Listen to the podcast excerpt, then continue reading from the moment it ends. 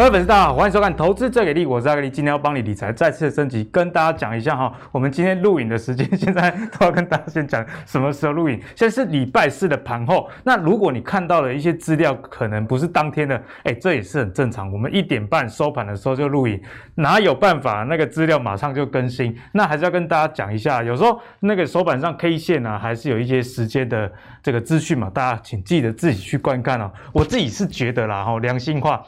呃，也可能对你们来说是没良心。我就觉得，如果连 K 线啊是什么时候都分辨不出来，那更不用说在股市里面要分辨这么多呃东传西传的一些特殊的一个资讯啊。所以我觉得大家在看我们节目的时候，产业面的观点以及一个逻辑的学习，相对来说是比较重要的啦。好，那首先一开始跟大家说一下重点，今天也是这个刚微解封的。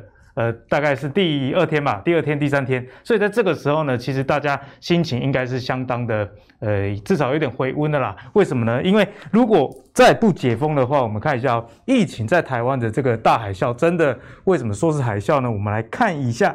实施无薪假的业者啊，暴增到三千六百七十九家哦，总共有四万四千多人受到影响，哎，真的是蛮多。所以为什么政府要解封？我觉得跟这个失业以及无薪假状况有关系啦。如果、呃、得得病不一定会死哦，啊，看是没赚钱，有可能会饿死。所以现在这是面临的一个。比较严峻的状态，那在这里面呢，受到影响比较大的产业自然是住宿跟餐饮啊，因为像餐饮业不能内用嘛。那如果有一些大型的餐饮业者原本没有经营外带的话，那势必影响就会更大啦。好，那讲完了这个就业情况之后啊，我们来看一下六月最新的一个景气灯号。还是一样是红灯，那连五红这样的一个状态，看起来景气还是相当的不错。但是如果我们从细节来看哦，不管是领先的指标、同时的指标以及落后的指标，六月啊，相较于五月，呃，都有一个衰退的情形。所以现在景气似乎有趋缓这样的状态啦。所以经济复苏动能的一个衰落，也有可能是在未来台股啊持续往上攻的一个。变数为什么？因为像最近几天哦，大盘一度跌破季线，跌破一万七千点的位置，然后这个大型的全资股啊，纷纷像台积电啊，或是鸿海、联发科等等，虽然在法说会上有一些好的消息，但是似乎啊也没有办法在股价上呃为这些全值股啊，打一个强心剂啊，所以大盘往上攻，自然压力就相对比较大。所以大盘该怎么看？以及啊。现在的资金集中在中小型，特别是电子股的部分，我们又该怎么样进一步的去检视？就是我们今天讨论的一个重点。首先欢迎今天的两位来宾，是大家非常喜欢的组合。第一位是我们技术分析王子他是希，嗨，大家好，我是阿信。第二位是我们股市贵公子海豚，大家好，我是海豚。好，那这周大家应该都过得蛮辛苦，因为七月哦，统计以来大盘跌六百二十点哦，所以这这样的状态真的是很难熬。不禁让人家想起去年的一个噩梦。去年有什么噩梦呢？我们看一下哦，去年在七月二十八，诶，也差不多这个时间点，所以七月真的是大家也要好好普度一下了哈，好不好？不管是呃这个呃好兄弟，或者是我们的股市，似乎都是要普度一下。去年七月二十八，台股创高，破了一万三千点啊，那。破了一万三之后，大家本来想说啊，一路要攻一万四、一万五，结果最后呢，大家知道整理了多久吗？整理了三个月之久啊！你看，整理了三个月之久，一度到这个十一月九号之后，才一路的创高。呃，所以这中间的过程相当的难熬，所以也不禁让人呃想起说，如果现在攻万八过程，会不会重现像去年啊攻万三，攻上去之后盘整的几个月，真的是相当难啊。所以我们请海豚来帮我们解释一下大盘现在我们该怎么样看待？然后其实目前的大盘跟去年那个七月到九月其实是不同的一个时空背景，然后那当然像刚刚有讲到景气对策，刚好跟所谓的相关一些年增率的一些数据，其实今年整个下半年，其实像可能好几个月前我就已经讲过，在这给力上面就已经讲过，就是说今年呢，基本上整个台湾的产业哦，其实会遇到一个什么问题，就是去年下半年的高基期，所以看到哎，其实一些数据年增率或者是哎月增率开始哎有一些掉下来，其实一个状况就是。真的就是去年下半年积极太高。那其实，在之前有几次我也有讲过，说在选股上我遇到了一个困难。我基本面出发的时候遇到的困难就是什么？今年下半年成长公司有没有？有，会创新高的有。可是因为去年的积极太高，导致今年整个的年增率的成长的这个动力是不足的。那又会接下来还会遇到更大问题，什么？今年上半年基期也很高，明年上半年会不会遇到什么？又会遇到今年上半年的基期很高的问题。所以等于说，从这个角度来看，大盘其实不能说大盘万万八就是高点哦，可能还有，当然说因为短线一些市场情绪的关系，可能还有机会再冲高。那但是呢，我就觉得说，从基本面来看的话，基本上我是觉得这边要挑到好股票，或者说基从基本面出发，要挑到好股票的几率真的是。相对比较困难，嗯哼，啊，不能应该说不是挑不到好股票，而是说要挑到那种成长性非常优越的股票是非常困难的。因为即便像最近比较强势的 ABF 三雄，他们其实很多人是在用明年的 EPS 在评价。那最近呢，看一些报告蛮有趣，他们就是，哎，明年的评价已经到了。那是怎样？把 PE 再调高，所以这个时候会遇到一个状况，就变成说股价涨到一个状况，当失速的时候，哦，有时候市场会出现一些比较大的修正。对，所以像最近其实就会看到，其实蛮多股票，哎，好像哎基本面不错啊，为什么突然跌那么多？有时候就是这种基本面已经脱钩，或是说市场热度把它拱得过高的时候。那当然说以目前的状况来看，昨天的联准会会议机会议会议结束之后，建商也有释出所谓的哎这个开始在讨论这个。要那个缩减购债规模的相关的这个时程的问题，那其实美股是没什么太大反应，说真的，我是有点意外。我有时候美股会有一些波动，不管往上往下，应该都会有一些波动。那但是我是觉得说，以目前状况来看，进入第三季，我觉得以市场来讲，我们先不管目前大盘怎么样，就从所谓的总金跟基本面出发的话，我觉得第三季其实进入八月之后，其实要相对小心，因为其实相信相信大家最近。虽然说大盘目前也没有说崩到哪里去，可是大家会注意到什么？股票开始很难做了。好，那股票开始很难做，大家想到什么？今天我今天都跟大家讲这个哈，多空头排列加速占大盘比例。其实呢，在哎上次我应该没有讲哈，不过大家应该会注意到说，我今天跟这个给大家给大家的观念里面的时候，那时候有说到说，如果大盘还在多头，可是呢，短线的多头加速，哎，跟空头加速出现死亡交叉，代表什么？你先不要想说代表什么，你就先知道一件事，就代表什么，接下来会比较难做。嗯、所以其实在这次大盘在连续下跌之前，哎，其实就已经先死亡交叉了。其实这个图还是可以印证的。可目前现在有一个问题哈，如果说大盘要出现比较大的崩跌，还有另外一个要注意的事情什么，就是长线的多空头加速，空头加速过有拉起来的话。哎，那就要小心，代表什么？连长线都开始转弱，大盘在高档，短线转弱，长线也转弱，那到底是谁在撑股票？撑撑撑这个撑这个指数？所以这时候就要特别留意。那在目前这个状况下没发生，所以哎，或许短线大盘还没有这么容易出现一些比较大的修正。可是问题是一些。比较细部的操作的困难度啊，包括选股的难度，或者说你自己在操作，应该最近也蛮多人会被这样，哎，洗破线砍掉又拉起来，好像今天、昨天一摔下去，可能很多人砍股票，我也砍股票，啊，今天全部拉起来，所以也是会变得说非常的非常难，做了，对，真的非常的难做。那当然说如果还能够获利的话就，就哦，当然就是恭喜你，搞不好你比海通还要厉害。然后那个当然说大家会关注一个问题，就是说。因为今天是反弹，那如果说，但是今天其实反弹有些问题，包括像今天的反弹量呢是小的。嗯、那昨天呢，虽然说是收长下影线，那昨天的量其实也没有爆得很大。我自己认为是说不算是一个止跌的大量。对，所以我对接下来的指数的走势呢，跟整个盘势都还是有蛮多疑虑。那今天因为昨天收到的任务是说，哎，要来跟大家介绍一下这个底部确认的方式哈，这个就要跟大家做一下介绍，就是我先拿二零一八年。哦，这个那时候中美贸易战之后出现了大跌，那时候呢，基本上止跌大概要分两个步骤。其实在，在诶好几个月前吧，也跟大家介绍过一次哈，就是空头浪跟多头浪。那简单讲一下，空头浪是什么？就是低破前低，高不过前高；多头浪呢，就是高过前高，低不过前低。这个大概都很容易理解。对，那所以呢，止跌的第一个要件是什么？你要先至少出现一次空头的结构破坏。好，所以会看到这边，诶绿色线是什么？诶空头结构嘛，低低破前低哦，高不过前高，很标准空头浪。那所以在后续呢，有发现什么？诶出现一个高过前高哦，高过前高的时候发现什么？诶这短线一个多头结构，这时候呢是把空头的力道跟它的结构打破之后呢，基本上你才有资格来谈这个打底。嗯。哦，那所以看到这边是完成这个所谓的哦空头结构破坏，好吧，然后再来就是什么？诶就要看有没有机会翻多嘛。可是大家看到多头结构破坏的时候呢，呃，空头结构破坏的时候，不要马上太兴奋就冲进去做多，因为它要消化空头的力道，通常需要一段时间。那以二零一八年呢，其实算是一个空头力道比较强势的一个状态，就变成说它出现个空头结构破坏之后呢，基本上它又再去做一次破底。所以通常在空头结构破坏之后呢，通那个空头都还有一次，还有一次什么？还有一次进攻的机会，就往下进攻的机会。嗯、对，那这些进攻的机会如果有守住的话，才能翻多。所以二零一八年那一次呢，其实很明显，就最后走了一个什么？来走了一个破底翻，用这个方式来结束这次的空头修正。那所以呢，这日线这还是日线格局的哦。好，所以会发现说，这一次的修正就很明显的哦，就是空头结构嘛哦，然后破坏。然后再来空方有没有？还有一次机会，好，记得这一次机会是很重要的观念。空这一次机会结束之后呢，哎，才有机会去做翻多。那当然不可能空头结束底部只有这种形态嘛。那其实我自己长期下来操盘，自己是发现大概有分成三个归纳点。那这一种呢是空头比较强势的状态。那第二种呢其实是比较不好判断的。要说真的，这种空头比较强势还算好判好判断，因为你只要看到破底翻，大概十之八九可以确认。但是呢，这有时候会遇到这种哈。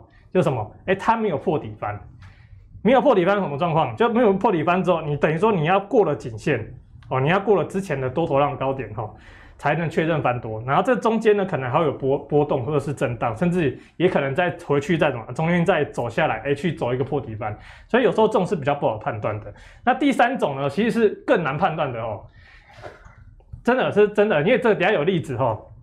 ETF 是一种比较强势的，因为刚刚有说过破底翻那种是空头还比较强势的状态，然后呢，这一种呢是空头很弱势，就是变成说它在完成这个空头结构破坏之后呢，哎，它没有下去哦，很明显嘛，看这个嘛，我我是画在那边震荡嘛，它是没有下去整理的，然后整理在这里呢就突破了，然后就往上走就翻多，然后这种状况就是通常对我们要翻多人的技术面要翻多来说是比较煎熬，为什么？因为你看嘛，从底部到突破其实已经很大一段了，对，反而没有第一种空头最强势的来的好做。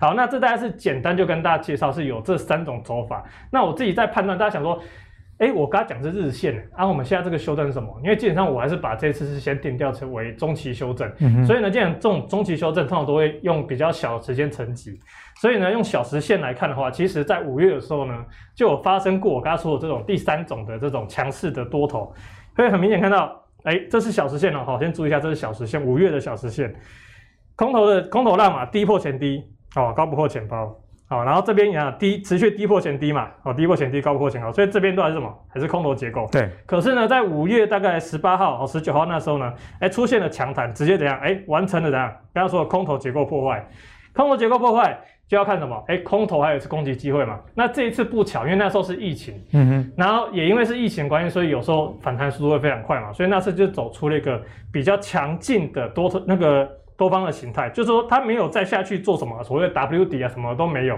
在这边整理整理整理，哎，就完成了攻击。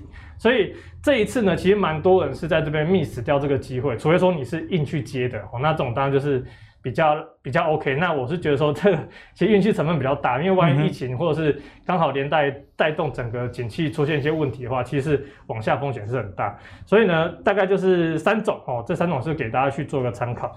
对，所以最近的这个大盘啊，就往下修正这样的态势。如果你想要抓底部讯号的话，不妨参考海豚教给大家这几种空头破坏的一个格局啊。如果有浮现的话，那不妨是你提高资金比重比较好的一个时间点啊。好，那现在讲到这个大盘呢，我觉得这个大盘实在是不太好玩。为什么呢？因为啊，这种缓跌的趋势其实是非常可怕的。我们看一下，从七月以来啊，基本上都是哎，你有涨一天，那可能随后就跌个两三天。再涨个一天啊，大大家想说啊，是不是有机会止跌？又再缓缓跌个两三天？哎，这种缓跌其实蛮可怕的哦。从七月中旬以来两周，大家知道大盘跌了多少吗？跌了四 percent。那当然跌幅最重，就礼拜三一度把这个季线跌破嘛。那目前呢是有站上这样的情况啊。不过从整个线型上来看，现在好像还是偏空这样的一个情形。所以接下来啊，这个盘是。要怎么看？这种是这个头是算是一个头部吗？或是一个空头讯号吗？该怎么看？我们请阿信从技术上来帮我们解答。OK，好，其实呃，先跟大家讲一下，昨天真的蛮有趣的。昨天因为昨天礼拜三嘛，那我们知道杀的很杀的很重。大概十点多十一点的时候，那个制作人就打给我，哎，阿信老师，现在那个盘到底怎么办？真的蛮有趣的。所以你知道昨天其实杀的真的是大家都怕。那我还记得我昨天跟我昨天跟制作人讲说，哎，明天要止跌了，所以。昨天呢我这样讲，为什么会这样判断呢？其实你可以看到，在这张图，是这张图是大盘的周线图。那我们看到上一次在这个地方的时候，我记得那个时候也是杀得非常的凶。那因为什么？因为疫情嘛。我还记得我跟我跟大家讲过一个观念，我说你不要担心疫情，因为你被感染到你不会变僵尸，你感染到了不起就是死掉而已，不会怎么样。所以你死掉也不会怎么样。对，你不要担心疫情，因为疫情这东西它从去年开始它就已经一直在发酵，在发酵。一个利空消息，如果它不断的在发酵，这个利空就会钝化。所以你不要太担心这个疫情。这个是当时五月份的时候。那我们现在想回回想一下，现在最近的大盘下跌是因为什么事情？第一个，航运股暴跌。嗯。第二个，中国股中国股市也暴跌，拖累台湾。对，中国拖累台湾。第三个，想不到没了。对，就是真的是这样子而已。嗯、对，你看嘛，第一个就是航运股暴跌，第二个就是中国股市嘛。那美国股市还在创新高。对。所以其实我觉得昨天的杀盘，第一个要杀什么？第第一个我觉得就是杀恐慌。我觉得就是杀恐慌，因为为什么？因为大家看到。昨天联准会要开会，大家会怎么样？会想说，哎呀，那个心里会有点提防。对，你是不是要缩减购债规模了？没错吧？再来第二个就是说，已经经过了这么多天的下跌，大家那个压抑的情绪已经到了一个紧绷了，就是已经，我觉得昨天在杀已经不是在杀什么技术分析，不是单纯就是杀恐慌，就是你已经对你自己的持股已经没有信心，尤其是什么航运，尤其是航运。嗯、那我航运我等下会再来讲。所以说你看到、喔、那昨天刚好杀到这条线，那你去想一件事情，就是说。昨天这样杀，有比五月份还要恐慌吗？其实没有，其实没有，五月比较恐慌。呃，联准会这个这个当然我们不知道，这个我也是后来发现，哎、欸，怎么都没有什么波动，跟海伦刚刚讲一样，哎、欸，怎么都没波动，不过也有点意外。但是我觉得就算有波动，我的想法就是说，就算有波动，我也觉得还好，因为我我我们先跌了。那再来第二件事情就是说，目前中国的这个状况。它跟基本面有什么关系吗？中国我们知道它最近什么双减嘛，它要砍那个教育之类的。其实教育跟台湾没什么关系。对，其实你知道跟台湾一点一点关系都没有。所以他们现在在杀什么？就是杀一个政策跟什么资金出逃而已，就这样子。他们在杀就政策面，大家恐慌，还有什么资金面？资金面可能跑走。所以说，其实你会发现说，中国的股市这一波下跌跟台股本身是没有关系的。嗯、那台股只是因为。大家看到中国跌啊，那没关系，我们就跟着跌一下好了。看到美国跌，没关系，我们再来跟一下。所以其实我觉得，在昨天的沙盘，第一个我觉得它是杀恐慌，但第二个我觉得基本面的数字它没有改变的情况下，所以我就觉得昨天的沙盘应该就是只是一个最后的一个卖压的宣泄。我觉得这个是从周线这样来看，就刚好它打刚好打到均线这个地方。那么回到日线图来看哦，日线图这边其实我在在在两个礼拜一、欸、上礼拜前吧。上个礼拜的时候，我就跟大家讲过，我说你要去看什么前坡高点。但是我记得有跟大家讲过，你要去看前坡高点这个位置有没有守得住。如果前坡高点守不住啊，那你就稍微把你的资金稍微抽一下。所以说，如果你有嗯好好听话的话，其实这一波你会发现，其实你可以闪得非常的早。那我要跟各位呃这样讲的观念就是说，其实，在操作的过程当中，你不需要太过的去预设立场。就好比说我在节目跟大家讲说，哎，如果你看到这个前坡高点跌破，好，那你就把你的资金抽回来。那现在的情况呢？现在的情况是，如果你看到昨天低点也跌破，哦，那你就更小心了。嗯哼。那如果在昨天低点都还没有破呢？那当然，我我们的操作就不用去想太多，因为你不要去预设立场，说明天会怎么样，下个月会怎么样，或者下一季会怎么样，这个其实我们不知道。那我们只要根据就是当下盘面出现的状况来去做调整就好了。那我跟大家讲有三个条件，第一个就是。航运股不能再继续往下沉，嗯，这个我在昨天的文章我有讲到，就我在昨天文章讲到，因为昨天我讲说航运股今天会反弹嘛，那原因就在于说，因为航运股已经杀到一个就是大家已经杀到见股了，对，而且昨天阳明很贱，他怎么样？他在盘中的时候，他故意去避，他故意去让自己去进分盘交易，嗯，处置，对，他是让让自己去进分盘交易，这个东西会让整个恐慌性卖压再更出来，所以说昨天航运股我觉得是故意去杀恐慌的。那如果航运股杀恐慌，那今天反弹了，所以第一个我觉得航运股它不能再继续往下。如果航运股要继续往下的话，我觉得那个整个信心又会再崩溃一次。再第二个就是刚刚讲过的，昨天的低点它不能再破，因为昨天是一个非常恐慌、极度恐慌把它杀出来的低点。如果之后没有什么事情又把这个低点再杀破，那我就会觉得说这个呃应该可能会有更大的事件，我们还没有想到。那再第三个就是说。指数反弹，你要先看它有没有办法站上五日均线，我觉得这是比较重要。大家不要想说可以创新高，你先想着能不能止跌就好，先止稳啊，对，你想能不能止稳就好。我觉得现在想创新高真的都还太早，那你就想说能不能止稳。如果你发现说，哎、欸，之后指数它没有办法重新站回五日均线，那你怎么样？嗯、那你自己的操作，你手上的部位，你可能就要小心一点。对。然后那什么样的情况之下，指数会从下跌转为盘整？跟大家讲一下。你看到五日均线开始向上穿过十日均线的时候，这个时候指数就有机会从下跌开始转为盘整，嗯、所以盘整之后，它才有机会再走到下一步的上涨。对，我觉得这个是大家可以先注意一下。那还有一个东西，我这张图没有列出来，就是大家去关注一下，是在七月份的月 K 线。大家可以发现哦，这几天的这样下跌，竟然把月 K 线杀到变成价跌量增了。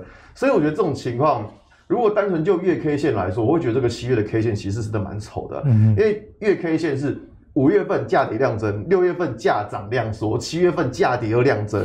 但七月还有一天嘛，说不定明天暴涨，对不对？我们就变价涨量增。但这个东西我们没有办法去预测，只是说。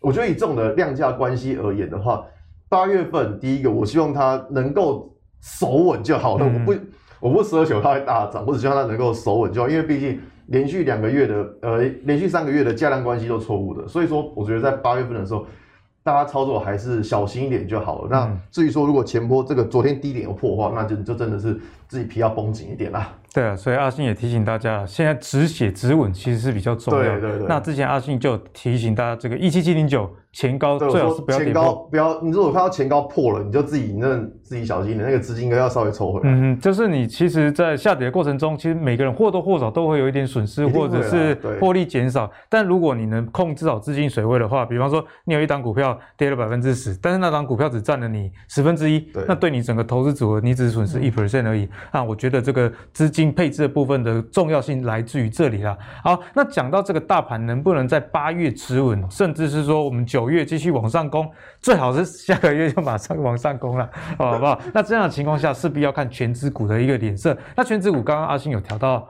提到这个航运，那接下来要提的就是大型的全资股。哦，像最近盘势那么弱，有一个原因就是台积电法说会不如预期嘛。哦，毛利率啊、营业利率等等都不如大家的一个期待。不过我们先来看一下其他的全资股有没有机会带领大盘往上走呢？那最近大家很关注的其中的全资股就是红海啦。哦，红海最近的这个消息还真的是蛮多的，虽然股价好像还是往下走，不过它的近况确实是相当不错。例如说抢购。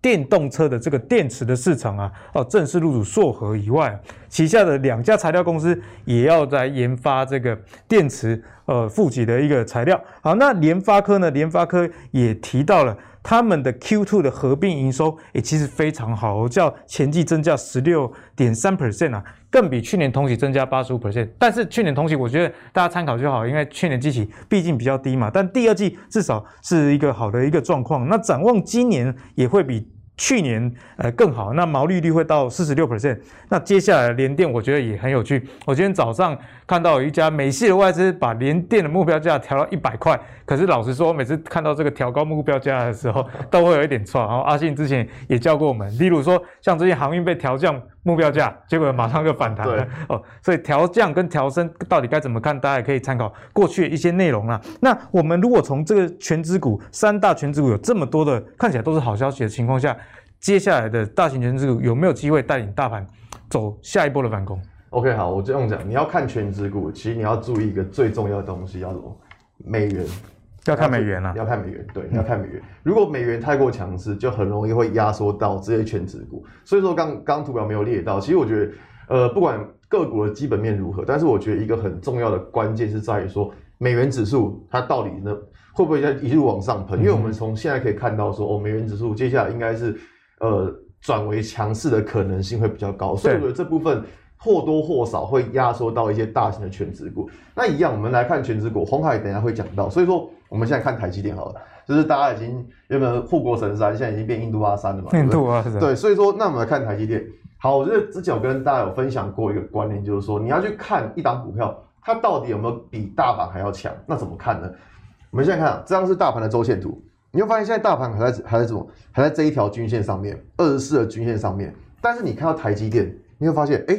台积电的股价是被压在均线下来，所以你可以从这个地方可以知道说，目前台积电的股价就是比大盘弱。对，好，那我们这样讲，如果说我们的富国神山它现在比大盘还要弱，那我觉得说指数或多或少可能就会被压抑住。当然有没有什么其他呃全指股能够撑得上来，这个我们不知道。只是说单纯就台积电这一档股票而言，它的确是比大盘还要弱。当然你问我说它的基本面如何？天下无敌啊，真的天下无敌。但它最大的败笔是什么？就是第一个，它今年的成长是没有像大家想的这么的好。对，因为它没有所谓的双位数的成长，所以说这种很难勾起大家的兴趣。但是我我有跟大家讲过，台积电的重点是在什么？我说我晶圆代工这一块的市场重点都在明年，因为明年他们会全品项开始涨价。嗯、今年又只有只是呃可能各个厂各个分分开涨，但是明年开始他们会全部开始涨价，所以说明年的营收年增率应该就有机会可以跳得上来。这个在呃在联电他其实有讲过这东西，就是明年第一明年一月份的时候，反正跟那些大客户就会开始全面调整。所以说我觉得在晶圆代工这一块，我觉得。呃，如果你是很真的很喜欢台积电的朋友，那你只能说去看一下明年的状况是怎么样。因为从展望来说的话，目前台积电的展望其实真的是没有什么太大问题啊，就只是它今年的营收爆发力没有这么的好而已。那再来，我们来看到联发科手机的部分。哎、欸，对，联发科你只要看一个东西就好了，中国的 GDP。对，你看嘛，为什么联发科最近这么弱？在之前我跟大家讲过，我说。不管是原物料啦，或是只要跟中国扯上关系的啦，那你自己就要小心一点。为什么？因为中国就是在衰退。嗯哼。呃，它虽然衰退，但还是很强。只是说你要想，就是说它之前太强了。那之前那么强的情况下，今年开始衰退，它的 GDP 开始衰退。那你觉得说，依照联发科它吃中国订单吃这么高的情况下，你觉得它会不会被影响到？一定会的，一定会。对，所以说你用这个，你不用去管它那个外资怎么讲，你只要用这个方式来想就好，就是。中国的 GDP 如果假设真的衰退，那这个在之前的外销订单，我跟大家讲过，嗯、我说影响最大就在中国手机这一块。对，所以你去想这件事情，就说哦，你中国 GDP 衰退，你中国手机市场也跟着衰退，那你联发科会好到哪里去？我觉得这个就打个比较大的问号。所以说外资怎么讲不重要，重点是看我们节目。阿信会帮大家整理啦，没有了，就是只是说用比较简单的方式可以让大家去理解了。那当然，我觉得说像不管像是联发科或像联咏，其实如果你说它目前的营收状况的确都还在一个高峰，但是就像我刚刚讲过，就是说明年开始联电、台积电要对这些大客户涨价，你觉得联发科它今年会这么强，就是因为它有一些。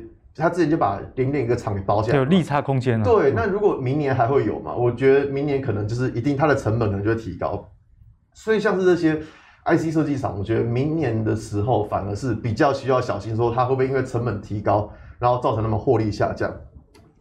那再来是看到联电，哦，大家现在有人喊到一百块了。对，联电联电又真联电又真的是惊奇，联电又真的是惊奇了。好，那我这样讲，我们来看一下。我们现在看下联电这张图，来先给大家看三秒钟，三二一，好了，没有，我们再看下联发科这张图，看三秒钟，走势好像刚好相反，哎、欸，对，你会发现？很明显，好，你会发现，你看到、喔、我们来看一下联发科的线图，联发科它在这一根 K 棒，它怎么样？它是直接向下跳破了这一条均线，嗯哼，然后你会发现？过去好多天股价都站不上，但是你看到联电呢，联电它同样也是怎么样？跳破了均线。但是你有发现，人家现在怎么样？稳稳的站上，是守住了。所以你有发现，一档股票，你你如果真的不知道该怎么比较谁强谁弱，你就把某一条的均线拉出来看，你就可以知道说，哦，那联电的股价很明显怎么样，就是比联发科要强。所以我跟大家讲过，你要么就是你就是选强的股票。那我觉得联电比较有趣的地方是在于说，它今天，它今天真的是挺有趣，因为它昨天法说会真的讲得很好，呃，真的是讲到。我觉得应该是出乎意料，出乎市场意料了。反正就是它，它原本没有，原本大家没有预期它会这么的好。那它现在把整个 ASP 都调高了，所以说为什么它今天股价会上去？我觉得这个是因为它法说在讲的太好，超乎大家期待。对，超乎大家期待。嗯、那从现行这边也可以知道说，就这一条均线，你会发现之前跳破，但是在昨天，昨天崩成这个样子，市场恐慌成这个样子，它在昨天都还要守住这条均线。嗯、所以说，如果我觉得。以这三档权值股来说，我个人会比较看好联电的，因为看好联电，对，因为台台积电就比大盘还弱嘛。那联发科跟联电比较一下，联发科也是比联电还弱，所以说这边目前我觉得说以这三档权值股来说的话，我会比较会去看好联电的。那只是说，呃，像今天这个法说会有利多，所以说像这种利多，像今天的低点就不能跌破，不然就会想说，哎、欸，这个利多可能就感觉是市场追价追出来，就不是那么的真实。对所以我觉得是。连电在操作的时候要比较注意的情况，所以呢，全资股阿信也跟大家讲得非常清楚啊，在众多的这个大型电子全资股里面，他比较看好是联电，因为联电总是这个法说会至少是超乎大家期待的嘛。啊、那从产业上来看，明年晶圆代工涨价以外，其实它也不像说像联发科受到中国影响蛮大，中国最近真的是风风雨雨啊，真的真的很 惨，那就真的很惨。有买中国 ETF 的朋友，其实也不要太太过于担心了哈，反正把时间拉长，股价应该还是会还你公道的。我我也觉得这样，就中国你说就是他们现在真的很惨，但是有一句话叫饿死骆驼都比马大，嗯，他们其实他们的他们的经济还是往上，对，他们经济还是往上的，所以说我觉得他们，如果你是真的有持有中国的相关 ETF，也不要到这么的恐慌，我觉得。他们的经济数字就算现在是有点掉下来，嗯、但是其实还是很强，还是很强。反正中国就是人多啦，人多，对人多就是还有是有希望了啊，好不好？那我们讲回来台股就要跟大家来谈的就是贵买的市场啊。哦，虽然这个昨天礼拜三大跌，那贵买也有一点修正了，可是如果我们从整体来看呢，其实贵买还是相当的强势哦。特别是七月二十号当天创下的位阶是十四年以来的一个高点啊，是二。二五点零五哦，这是十四年以来的高点哦，显见这贵买市场中小型股相当强势。在我们的节目也多次跟大家讲到，其实投信啊，其实蛮集中在柜台买卖市场里面有很强劲的一个买超，所以在这样的情形下，接下来选股还是以中小型股为主嘛，毕竟贵买还是这么强势，相对于大盘指数往下弯，但贵买至少还是一个多头的格局。我们请海豚来帮我们解析。好，那其实是上次来说有跟大家讲一下中小型个股啊，基本上是，哎，可能要观察一下投信去买超的一个状况哦，去判断哦，说哎哪些个股是接下来可能相对有机会。不过呢，说真的，我自己是没有很看好接下来的状况然后，所以基本上我就觉得说，就是应该说我们从基本面出发的话，就是还是一样哦，这个公司明年有没有比今年更强劲成长？我觉得这才是重点。哦，如果说他连这点都做不到的话，短线可能比较偏向偏向题材或者是草梦，那这种股票就容易这样，哎，涨多就容易失速。那当然，如果你有抓到起涨点，当然是你有机会上车赚到一这这一票。可是万一你是追在高点，它又刚好失速，其实这个是会很恐怖的事情。那风险会比较大。对，风险会比较大哈、哦。所以基本上从刚刚最前面讲到的多多空头加速我来看，其实最近你说贵买好做嘛？哎，的确有强的股票，但是有没有股票落赛还是有哦。所以我是觉得说。大家操作上还是秉秉持的纪律还是为还是第一啦，不应该说以最近的盘势来看，还有刚刚多空头加速的比例来看，目前其实都是不是不太适合做一个积极的追高，好，因为不是说应该说追高还是有机会有追到延伸的，比如说你可能前两个礼拜去追 Mosfet 啊，应该前两三个礼拜去追 Mosfet 啊，去做 NCU 啊这一类新塘那一些上柜股票，哎，你追到哎是很爽的哦，嗯、可是问题是万一追追失败的话，你就是就容易短套，但应该说。有延续性的股票是相对是很少的哦，是很少的。所以说贵买，你说要积极去做多中小型吗？哎，好像也不太对。所以只能说接下来就是大家小心为上哦，你还是要挑选，真的要选的话哦，还是选明年的成长性比今年成长性更好的股票。哎，我觉得才有机会持续受到资金的青睐。嗯，那海豚，我们从这个贵买市场的这个现形来看，可以有哪一些的观察？好，那这个贵买的线图，其实像就像刚刚那个阿信讲大盘的线图一样，哎，其实可能月 K 啊，或者哎，其实都有显示一些所谓的疑虑的状况。那当然说以贵买来说，目前虽然说它昨天是大跌，但它算是第一次的。哦，破这个多头的结构，就是它目前这次上涨都是一直高过前高嘛，但它是第一次是跌破前面的这个结构点，哎，所以它短线是第一次破，可问题是，哎，其他上面也是还是有出现一个小型的套牢区，哦，虽然说这个套牢区不算是很严重一个套，但这个量其实也不小了吼，也是有这这么大的量，那所以呢，短线今天反弹，哎，是不错，可问题是。明天也是要面临到这个反压区的一个状况，因为你知道，像我刚刚前面讲，蛮多个股也是 也是跌得乱七八糟嘛。可是弹上来的时候，哎，一定会有人去做解套的这个卖出，哎，像这个货柜运也是一样。虽然说最近很强，也有机会去做一个连续的反弹，可问题是上面是更多人在等着解套的齁。所以我就觉得说，整体来说。OTC 哦，其实要留一个重点，就是可不可以站回这条线哦，就是这这这个整理平台的低点。那第二个就是它有一个时间的一个疑虑哈，不是疑虑，就时间内要站回，大概就是可能大概一一两个礼拜之内要站回，否则的话月线就这样，就就扣上来了哈。一扣上来就怎么样？哎，就跟大盘一样，那这样目前月线是转为压力的，那我觉得大家还是要小心一下后续的状况。所以呢，海豚也提醒我们风险的一个部分啊，虽然很多的类股或者是甚至你看加权指数跟贵买市场，你从现行上强势的去追，但是在追的时候，高档啊难免会怕震荡，稍微有一个风吹草动，万一住在山上，那个可就是不好了，不好受啦。好，所以在风险部分，大家还是要放在心里，毕竟最近的盘是。确实是比较呃不明朗的这样的情况，到底要往上还是往下，其实大家都没有一个定论啊。那我们如果从大盘的这个成交比重来看，似乎跟这个上一个月就有很大一个差异啊，因为我们看到电子的指数。其实的这个涨幅呢是还不错哦，而且它的成交比重也来到了五十一 percent，正式过半。在之前最惨啊，只只剩下这个两成左右嘛，这是非常非常的夸张。那目前看起来呢，如果电子成交比重重回五成的情况下，电子类股又又那么多，到底该怎么选呢？我们先请阿信来帮我们解答。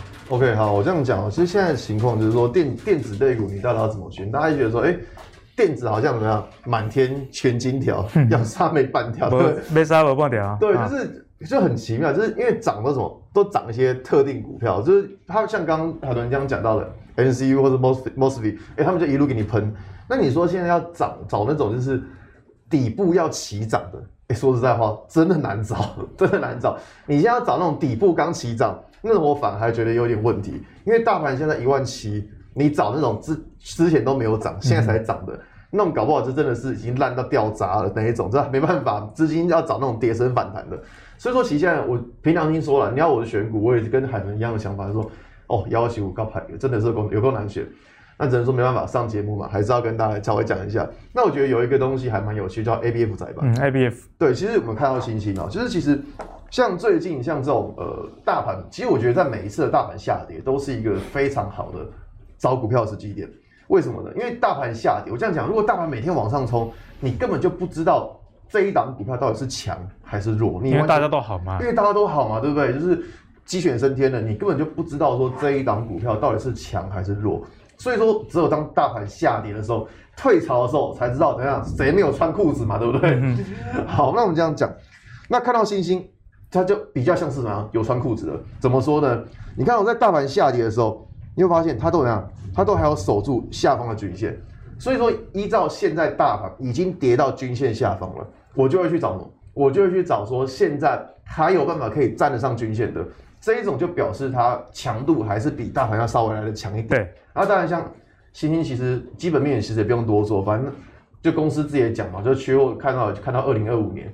二二零二五，我想我看到说，哎、太夸张了，还以为写错。对，他现在才二零二一，你看到四年后，当然这东西我们就听听就好了。这只是说，就是 ABF 载板目前来看，它都还算是缺货的情况。那只是我觉得，呃，会抓星星出来讲的原因是，我觉得今天有个地方可以，呃，蛮值得跟大家分享。大家看到左下角这个图，这个图呢，我这样讲，阿信的图都是怎样，都是即时的。为什么？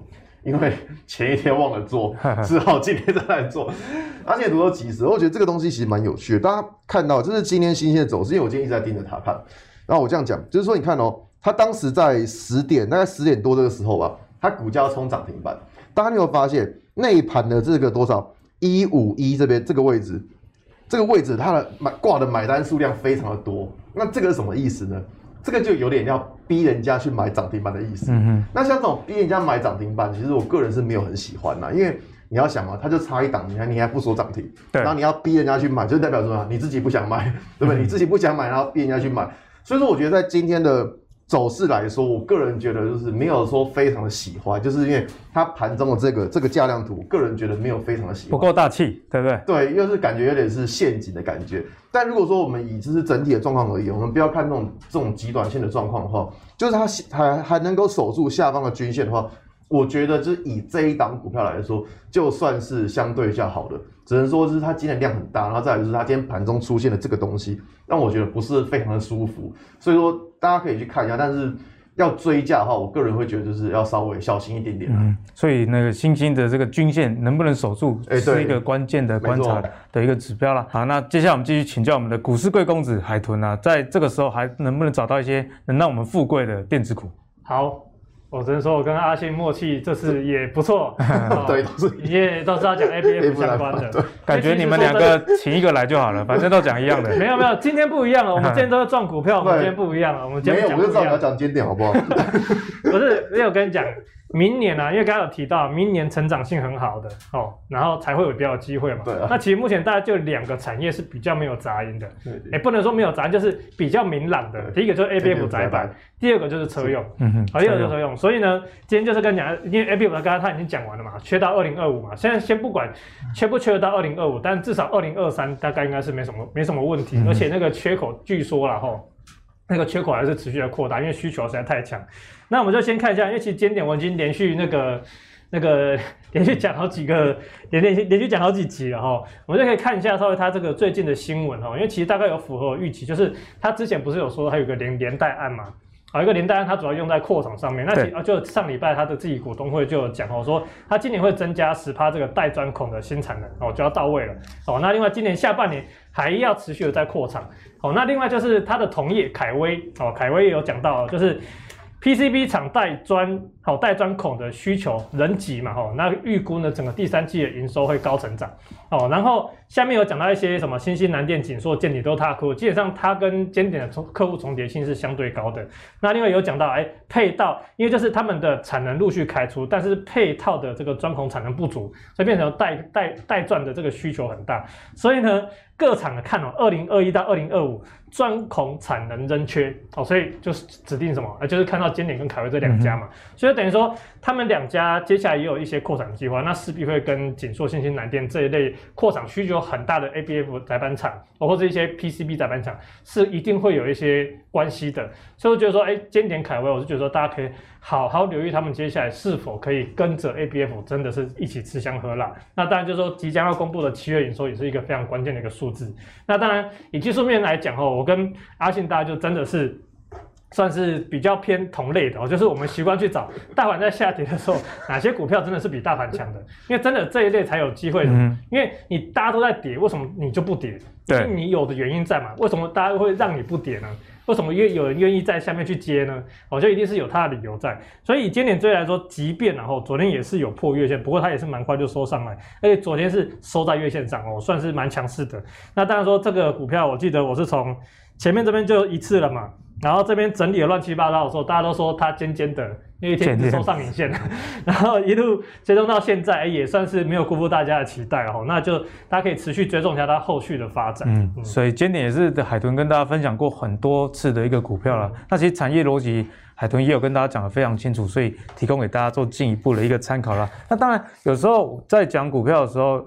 当时可能是下跌，或当时是上涨，但我觉得这个没有关系，因为在看节目呢，你就是把这些股票纳入自选股，懂得从什么样的角度去看待，哎，这档股票的优点以及它的风险在哪里？我觉得这样日积月累下来，大家自然能在股市里面找到一个比较好的时间点，那对于你的投资也会相当的有帮助啦。好，那讲完这个电子股呢，就不得不提电动车啦，因为电动车其实是下半年甚至明年。可以说是未来十年，可能每年大家都要去关注这个呃类股，但是这个类股里面该怎么挑，就是一个很大的学问啊。那如果从这个未未来性来看呢，其实红海一直在台湾里面是主打电动车话题一个很重要的股票。那除了概念以外，因为上半年大家想说啊，你你都要说要做 MIH，可是一群没有坐过车的人在开会员大会是在开什么意思？不过人家现在已经开始在布局电池的材料，我们看到红海集团。旗下的龙炭、硕要联手啊，以成功开发出第一代石墨负极材料。那我们知道，正负极材料在这个电池里面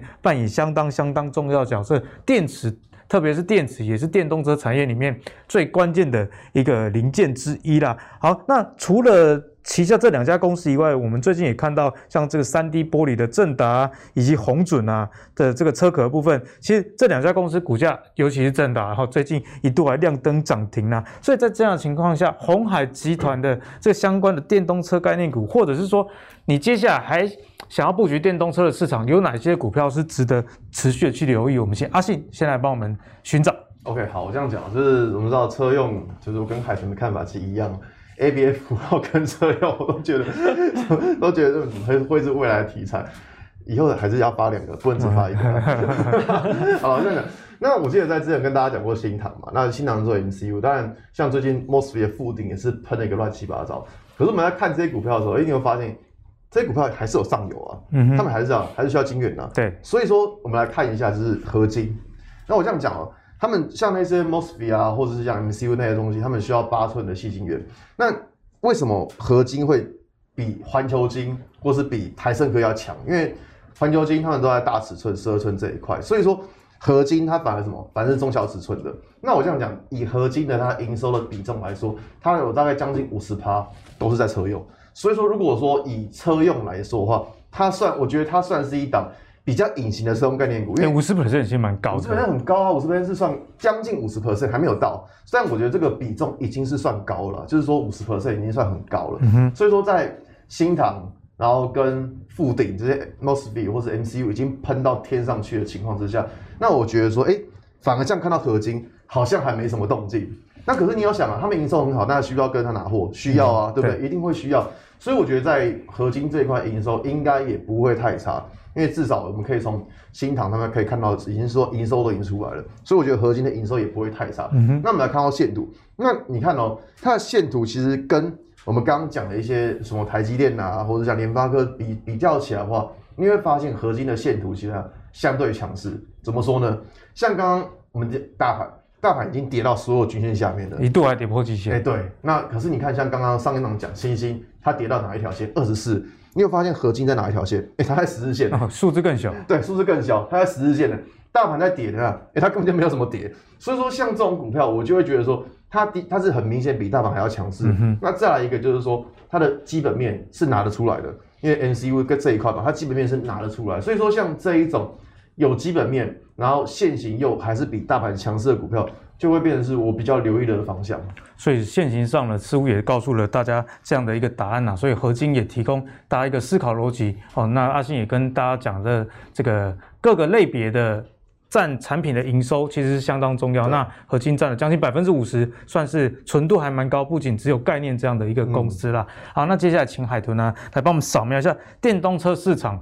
到底有哪些公司值得关注？但海豚还没讲，我心里已经有他可能要讲哪一支的答案。不信，我跟阿信一起来，那个一二三，我们来猜，好不好？一二三，健和兴。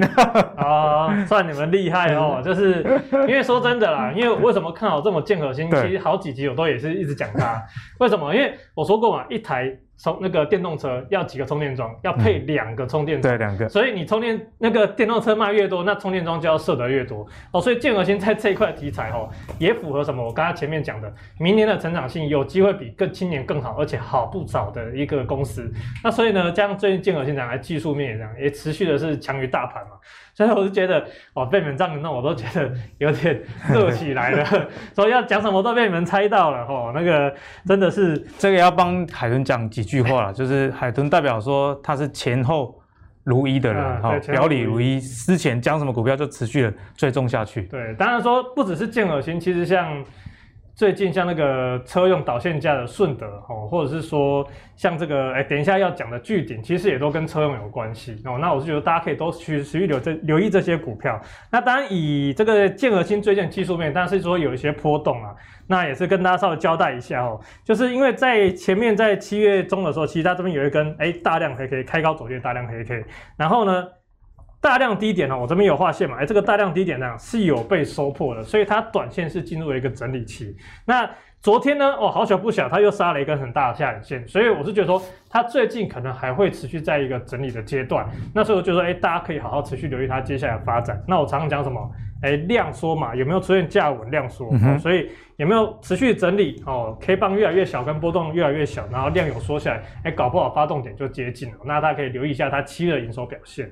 好，那展望下半年呢？除了这个电子股里面，我们要关注电动车以外，其实 iPhone 啊，其实也是大家必须要去关注的一个题材。尤其在去年 iPhone 十卖得很好的情况下，今年世界各地五 G 的建置又比去年还要更好，所以 iPhone 十三啊，市场也是寄予厚望。如果我们从这个备货跟量产的情形呢，其实也可以闻出这样子的味道哦。现在啊，外界认为。比例如说，外资预估备货量是这个九千五百万只哦，九千五百万只真的是蛮多的。那市场更传出今年在台积电预定 A 十五，那 A 十五就是 iPhone 这个处理器的一个代号，像去年的这个 iPhone 十二就是 A 十四，那 A 十五这是采用台积电最新的先进制程的啦。那我们看到这个首批新机的备货量，外资啊。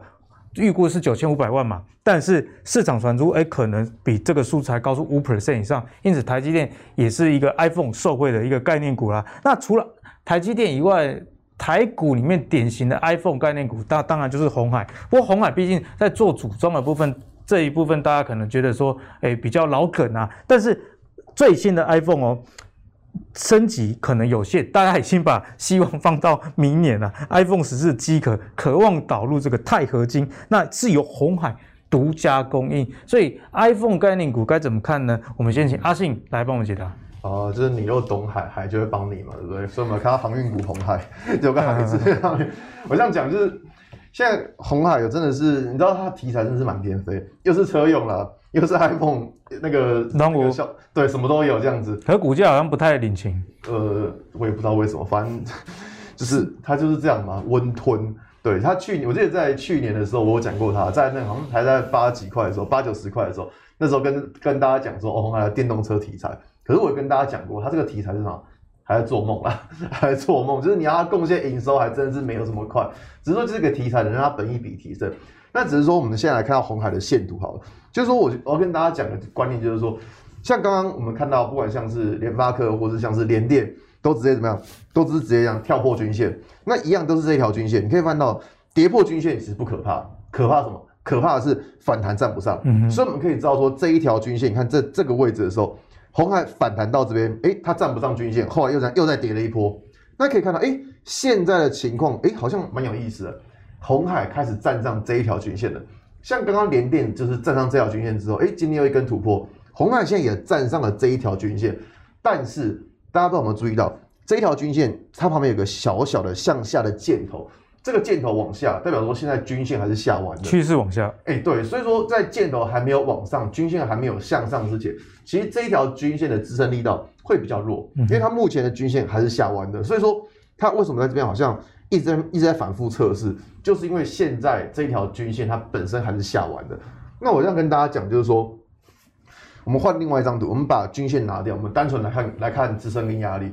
像之前有教过大家，就是说，你看到像这一根红 K 棒。它隔天股价开低，所以这一根开低的黑 K 棒，它的高点就是什么？就是个压力点。那你会发现说，哎，股价虽然是没有突破一下，但又又被打下来。最近的股价怎么样？都在这附近怎么样徘徊？嗯哼。那你说，哎，它上面有压力，那下面有没有有没有支撑？哎，有哎，它下面其实也有支撑。你可以看到，它这边有个缺口，你会发现过去的股价，它只要反弹到缺口这边，都被打下来。但是在最近，在昨天大盘崩成这副德性的时候，它还有守住这个支撑的，嗯、所以说现在红海的走势就是给它两个字叫什么？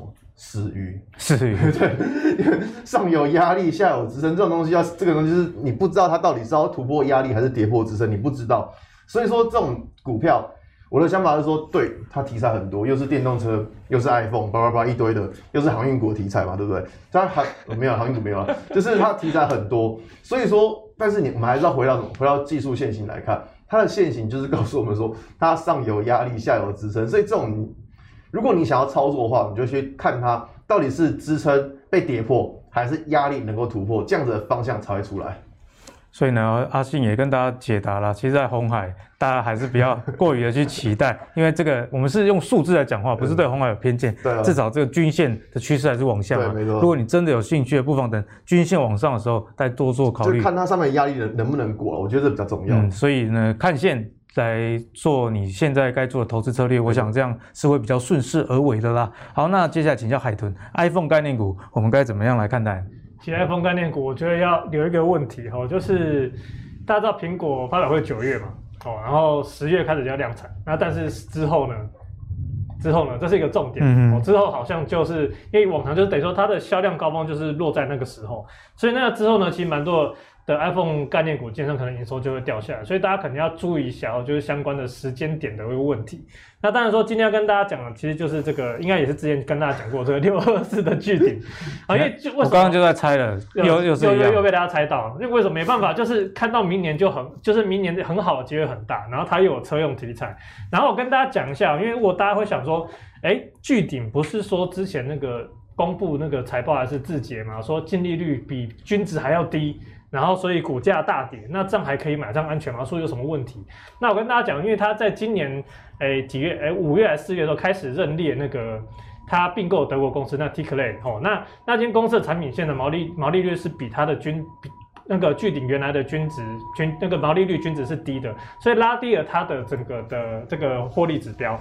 但是呢，因为它基本上并购效应是大于原本它单独公司的这个经营成长。然后因为巨鼎的老板啊，基本上对这个车用的企图心是非常强势，所以他才会去并购那个德州的那个 Tikle 的那个散热厂。所以呢，基本上明年呢，在整个学习曲线跟整个公司的状况，哎，整并的更加顺利的时候，哎，基本上它的三率那个毛那个。获利指标啊，是会慢慢再拉回正常的水准，所以我觉得其实做什么对它接下来期许还是那么大。说真的啦，那时候看到字节出来，我自己算一算，发现哎，怎么会这样？毛利率那个毛那个净利率怎么会低成这样子？那时候我也是先闪再说、嗯、哦，可是后来发现哎，看看发现哦，原来找出原因之后才发现哎，这个问题是化解的，所以我会觉得说大家还是可以好好留意。但是说从技术面来看哦，它最近也算说是跌破月线了哦，不过呢。它有一个很关键点，就是什么？哎，它这个大量低点哦，这根大量低点是一直都没有被收破的哦。那我说过，大量低点收破叫做套牢嘛，那一直没有被收破，叫做什么？还是有人撑在这边。那虽然说短线后的确是进入整理阶段，不过我觉得具体呢，大家还是可以好好留意哦，接下来的发展状况。好，那讲到电子股，最后来跟大家谈论的就是原料的部分啊，因为电子产品毕竟要有原料，那。最近有一个呃原料涨得非常漂亮，这个就是席价啦。因为市场的需求啊，其实电子产品大家知道居高不下的情况下，对于席这种焊接电路板的主要金属就会需求就会提高啦。所以我们看到席价 LME 的席价已经到每吨三万四千九百九十美元，哎，这个真的是非常强势的一个走势。哎，因为我们看一下这个时间轴，其实是从呃今年的四月二十八号。来计算，所以你看，短短才三个月，席价已经从两万六千多涨到三万四千九，哦，所以这个幅度这么高的情况下，台厂里面有没有相关的概念股？我们最后请海豚来帮我们解答。好，其实洗价概念股大概就走一家而已，就是这个，之前也跟我们分享过了，申茂，先跟大家分享过，这三三零五的这个申茂哦，申茂。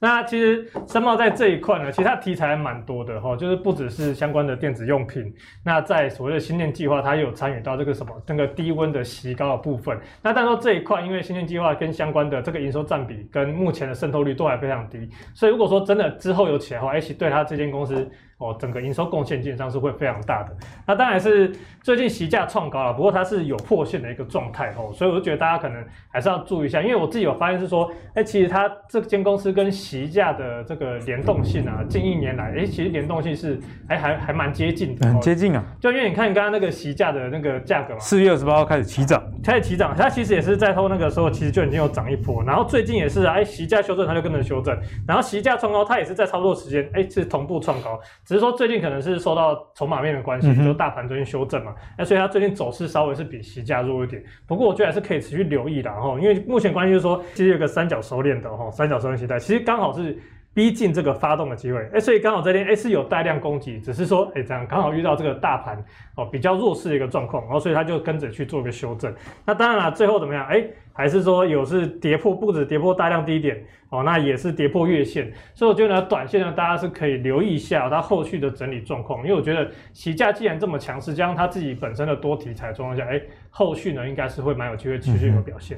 那今天的节目，相信大家又是收获满满的一集。在电子股里面，我们不止讨论到这大型的权值股，其实在电动车、iPhone 相关的概念股，一路讨论到电子股的原料洗啊，都跟大家做了一个全面的解析。那阿格力在这一集，我自己有。有两个感想啊，第一就是两位来宾也提醒大家，其实顺势而为是相当重要。每一档股票，你要知道它现在的压力在哪里，支撑在哪里，你自然能知道哦，接下来怎么走是你。顺势而为的最好的方式。那第二呢，就是还是要保守一点啊。那保守其实不是叫大家说啊，你得卖杯股票，而是你在不同的位阶，例如说大盘跌到一个呃季线的位置，你可能手上你如果没有资金，你也没有办法去低阶嘛。所以在多空比较不明朗的时候呢，你的资金水位还是要控制好，现金多留一点。那万一盘有一些反转的话，其实也是你 捡便宜的好的时机哦。好，那如果你喜欢阿格力的投资最给力的话，请记得到 Facebook 跟 YouTube 订阅投资最给力。我们下一集再见，拜拜。